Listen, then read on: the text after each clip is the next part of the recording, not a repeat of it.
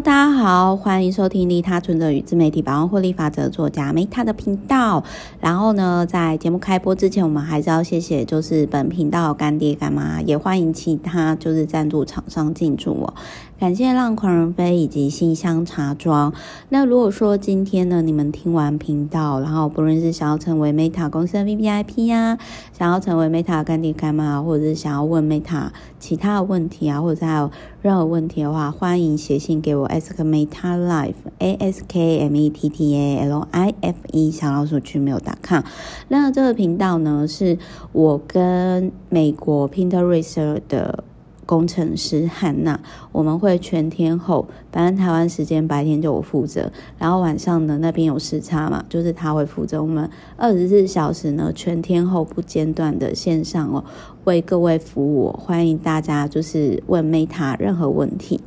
那今天呢，就是中年打工族的这一本书哦，就是它其实有点。呃，我必须要讲，就是说有点沉重。我印象中就是在看完之后啦，我先跟大家讲一些我的心得跟想法。就是它有点类似，我应该是二零一七吗？还是二零一？应该是二零一八还是？应该是二零一七还是二零一八？那个时候我有讲一本《最贫困女子》，然后《最贫困女子》那一本书的时候，我我那一集直播其实蛮强的，因为我那时候就很难过，我想说同样都是女生，然后那个时候其实就是呃又还蛮无助，因为那时候公司开，那时候公司开到第几年啊？哎，应该也算是第二年还是第三年了。然后其实就是说。当你今天你这个商业获利模式可以撑过三年以后的话，某些人不不代表一定稳定啊，因为市场会一直变化。但是就是说我那个时候刚好就是，其实应该是有时候我会觉得说，很多时候啦，就是像。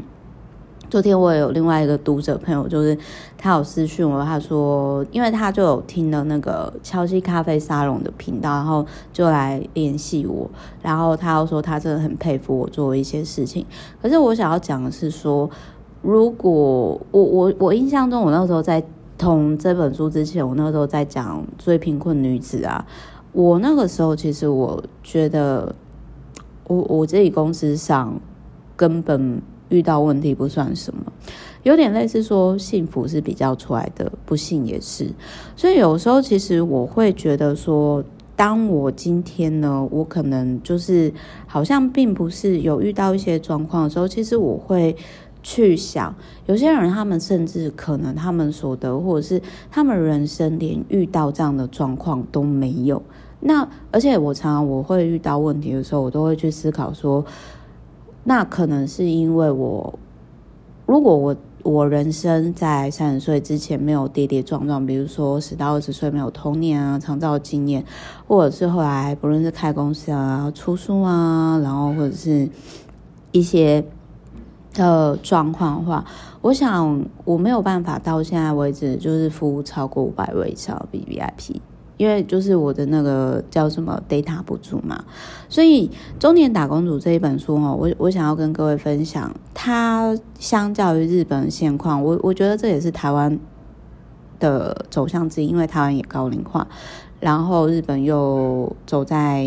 台湾之前嘛，各方面都是，所以我想要说的是，严格来说，这一本《中年打工族》，我觉得它的残酷程度并没有像《最贫困女子》或者是。有另外一本书《诈欺老人》，应该是应该是诈欺老人，就是有一种族群，那他们专门就是那种就是关心那种独居老人，然后趁机诈骗的这个社会现象，就是从这本书可以延伸去看的。那我想要讲的是说，他其实我我举个例子来讲，好，什么叫中年打工族？就是日本有大概快三百万的这种族群。台湾我觉得目前也是有类似的状况。那因为现在疫情嘛，那很多人被裁员嘛，就是日本也有类似这种就业冰河期。那他们跟其他这类型的快三百多万人，他这边是写两百七十三万人，他们跟其他没有工作能力家庭主妇或者是抚养人口四百多万人是不太一样的，因为四百多万人他们其实是没有被列入统计，是被抚养人口。可是这类型的中年打工族，因为他们找不到一份稳定的正职工作，为什么？因为日本他就是会对员工很好，把员工照顾到退休，但是前提是。你要是正职人员，但是后来你知道大环境跟各方面政策改变下，不可能公司养员工到，所以就变成说约聘制的很多，然后正职员工为了想办法留住正职的资格呢，也会。尽可能的不让人就是有有就是很难约聘转正啊，所以就是这类型的人，他们放弃恋爱、结婚、生育、人际关系、房地产，不断失去一切，然后看不到梦想与希望这样子。那所以，比如说我蛮认同，就是说像石田健士，就是他这里面的个案，就比如说像这类型的人，其实。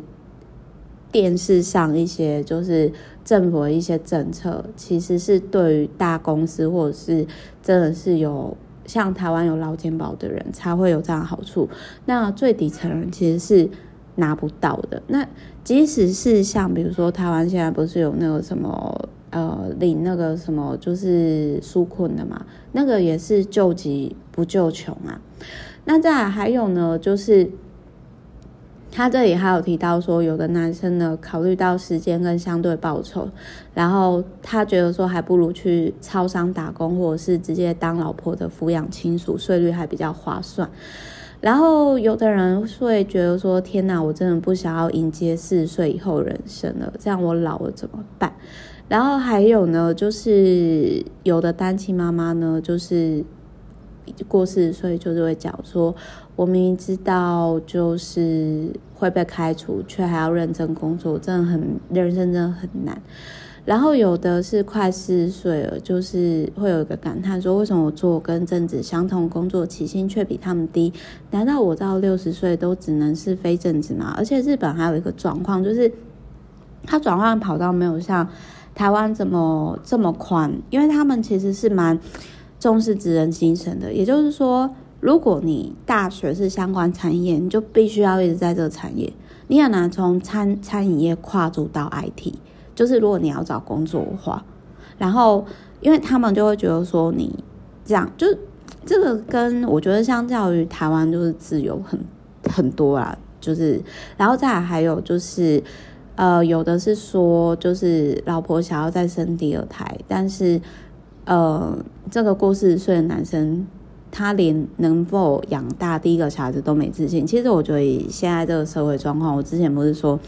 生而为人，每天浪费地球资源，我很抱歉。所以我自己是不想要生小孩，因为我自己觉得我把我自己照顾好，就降低很多问题了。这是我自己个人价值观啦。但是我我还是很佩服各位爸爸妈妈。然后再来还有呢，就是这个，我觉得就是。我之前就有观察到状况，就是他说怀孕本来是让人家高兴的事情，但是在现实当中，职业妇女怀孕后却只能一直说对不起，然后而且甚至有可能就是会造成别人负担啊，然后会让人不耐烦啊这样子的状况，然后。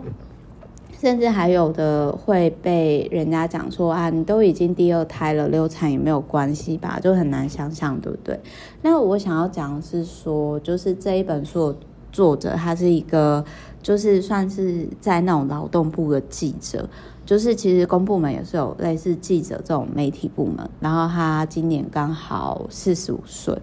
那我觉得看他的经历，我可以理解，就是说，因为他。这一篇他写那个力道跟写实度，真的是没有最贫困女子，或者是那个，或者是那个啦，就是呃诈欺诈欺老人的那个那么的写实。我觉得跟作者在比较类似公部门的领域，但是我觉得以他的 background，然后呃可以去采访啊，然后就是说我在猜，应该是他们会有一些。政府，比如说标案还是什么，就是说去去做这样的计划啦。我在猜应该是这部分，但是因为这个作者他本身就是我在猜啦，就是可能是有类似，比如说他们就相对稳定，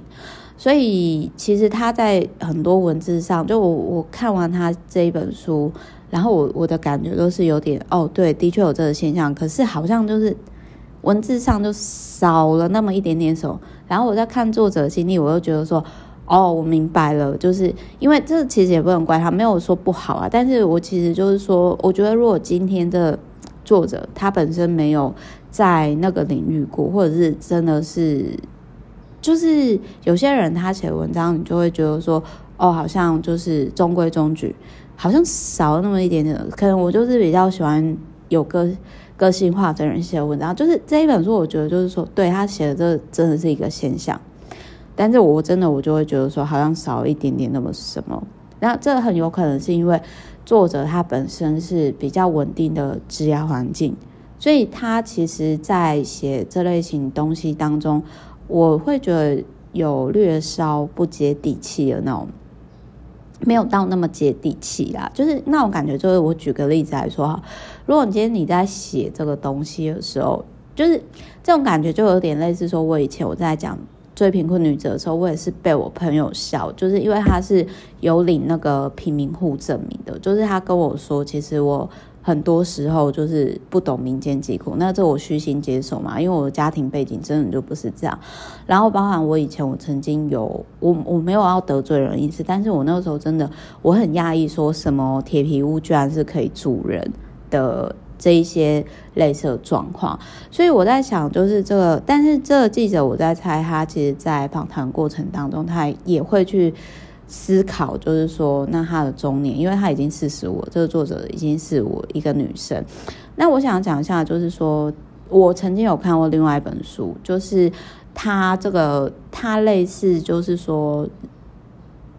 就是她是日本女生，然后她为了要就是正式的。终身制的员工制度，就是等于说政府养她。她在政府跟老公之下呢，她选择了让政府养她，所以她单身。然后她单身很爽，过到九十几岁。那其实，在她八十几岁的时候，过都还蛮挺滋润的。我觉得她的缺点就是活太长了，然后可能她其实不太懂一些。为自己后续布局那种安乐死啊什么那些的状况，为什么呢？因为啊，就是那个我我讲另外一个是，他其实就是因为他单身嘛，然后工作也不错嘛，被国家养嘛，然后在八十岁之前过很滋润。可是呢，他其实在八十岁以后就我我觉得那个生活就很惨。怎么说呢？因为他爸妈去世了以后，他那而且他是幸运的，他爸妈还有留就是。帮着给他，可是你能想象吗？就是因为日本相较于台湾真的是比较腼腆的地方，他就是后来八十岁以后，他其实要去当一些机构职工，人家也担心出事在他们那边，就不敢答应他。然后他可能又一辈子上班族思维，他也没想说，因为我在想说，他如果自己开公司或者是成立养老院，还是校长什么，应该也可以降低这个风险。然后还有就是说。呃，他其实就是还有一件事情，就是他过了，就你能想象过八十岁以后，你要去那种就是自工机构什么那些都没有人敢收你嘛，然后你又是一个人嘛，然后他他那时候讲的东西让我觉得很毛很可怕，就是他说。你能想象吗？就是我每天唯一可以跟人说话的是跟超商员工打招呼，或者是日常问好。那可想而知，就是这样子，就是失智症恶化程度就很快嘛。因为我那个时候就想说啊，这个阿嬷就是她不懂得怎么经营自媒体啊。因为你看，如果现在她就开个阿嬷吃播哦，或者是那种，我觉得搞不好就是还会再捞一笔哦，或者是说啊，我们现在来开个。就是墓园之旅，哎、各位帮我看看，我要选择哪一块墓地，有没有？有没有梗？有没有梗？对不对？所以我觉得网络它其实可以解决很多人问题，所以我自己也希望说，呃，自己在有生之年，然后我觉得可以尽可能分享对大家有用资讯的，我也会持续的跟大家分享。好啦，这本书真的有点沉重，所以我在下一本书我会跟大家分享，就是我觉得或许可以参考，然后也可以解决这个现况书。就是我想要讲的是说，在任何状况下，即使看起来真的很惨，你可否愿意相信你自己？你可否相信你可以？跳脱这个环境，我觉得相信自己，而不是盲目的说服自己。真的相信自己，你的人生会彻底转变。就是我我说的是真的相信自己，而不是逞强那一种。那我们在下一本书我会再提到。好，我是 Meta，我爱你们，下一期见，拜拜。